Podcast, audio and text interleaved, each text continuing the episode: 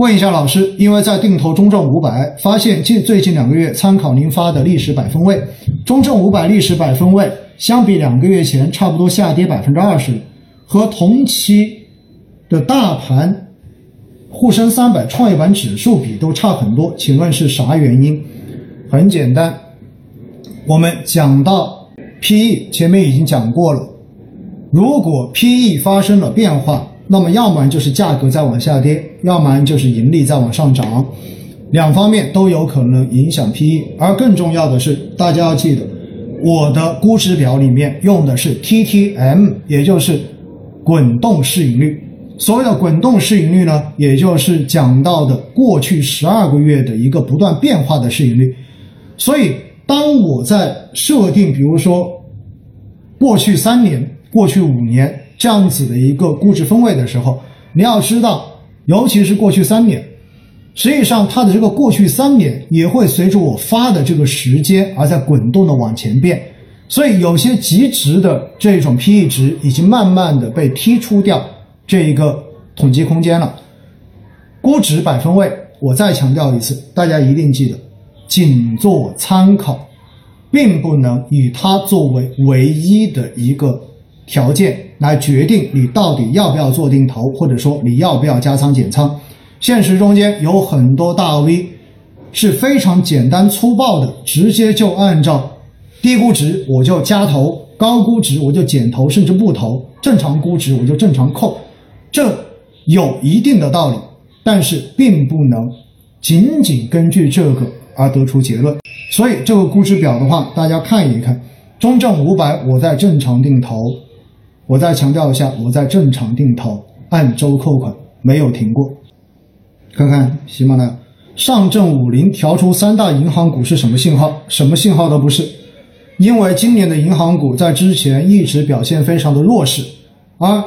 相关指数每年都会有两次固定调整样本股的这样的设置，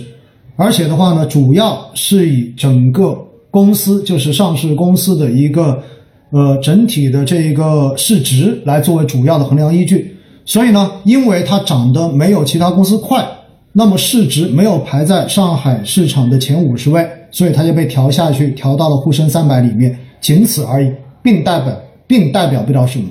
只能说明在过去的这一个观察季观察的半年中间，它涨得太慢了，所以才会下去，并不代表任何其他的信号，清楚了吗？而且的话呢，在网上也有一种说法，说什么中证五百很垃圾，为什么呢？好的公司全去到沪深三百了，然后沪深三百差的公司呢，全部都调到中证五百了。那你为什么不反过来讲呢？那在中证八百以外的这些好的公司，那么首先进的都是中证五百指数，而那些走的不好的公司都会被踢出出中证五百指数。所以我觉得有时候大家这种。灯下黑哈，选择性的进行描述是很误导人的事情。科技 ETF 从上市以来一直跌，可以一次性买入吗？不建议，不建议。所有一次性买入都是赌博心态，想赌一把，看是不是自己能够踩在最佳的时点。我告诉你，这种时候一般结果都会打脸的，都会让你痛不欲生。所以我不建议。老师，估值修复是什么意思？估值修复就是指它的估值明显的太低了。所以需要估值往上进行修复，因为修复的意思就是它受伤了嘛，对不对？直白一点理解，受伤了之后把它修回来，这叫做修复。所以一般指的就是在某一个时间段、某些行业或者某个标的，它的价格明显是被低估的，它现在的价格低于它的正常估值，那么这个时候我们一般就会说它会有估值修复的这一种机会在，清楚了吗？还有人在问石油，石油建议大家少碰啊，因为它受到的这一种各方面的影响实在是太大了。有人问老师，还是不看好银行指数吗？如果你有坚持听我最近的这种表述，我一直强调过，其实每年到四季度，以银行为代表的相关的周期板块跟大金融板块都会有一波配置的这个热潮，而且的话呢，在过去的这。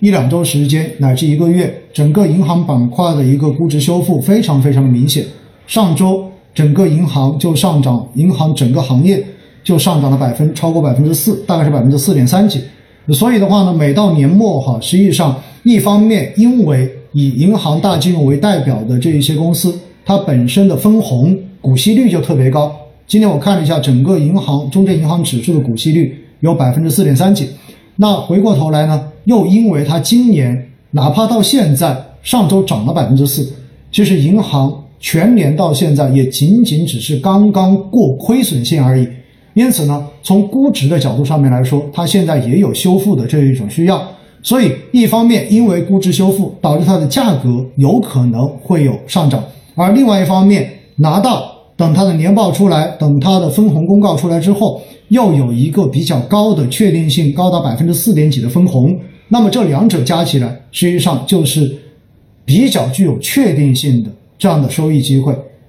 为什么每到年末，每到四季度？银行股都会有机构资金大幅的涌入去进行配置，就是这么一个逻辑。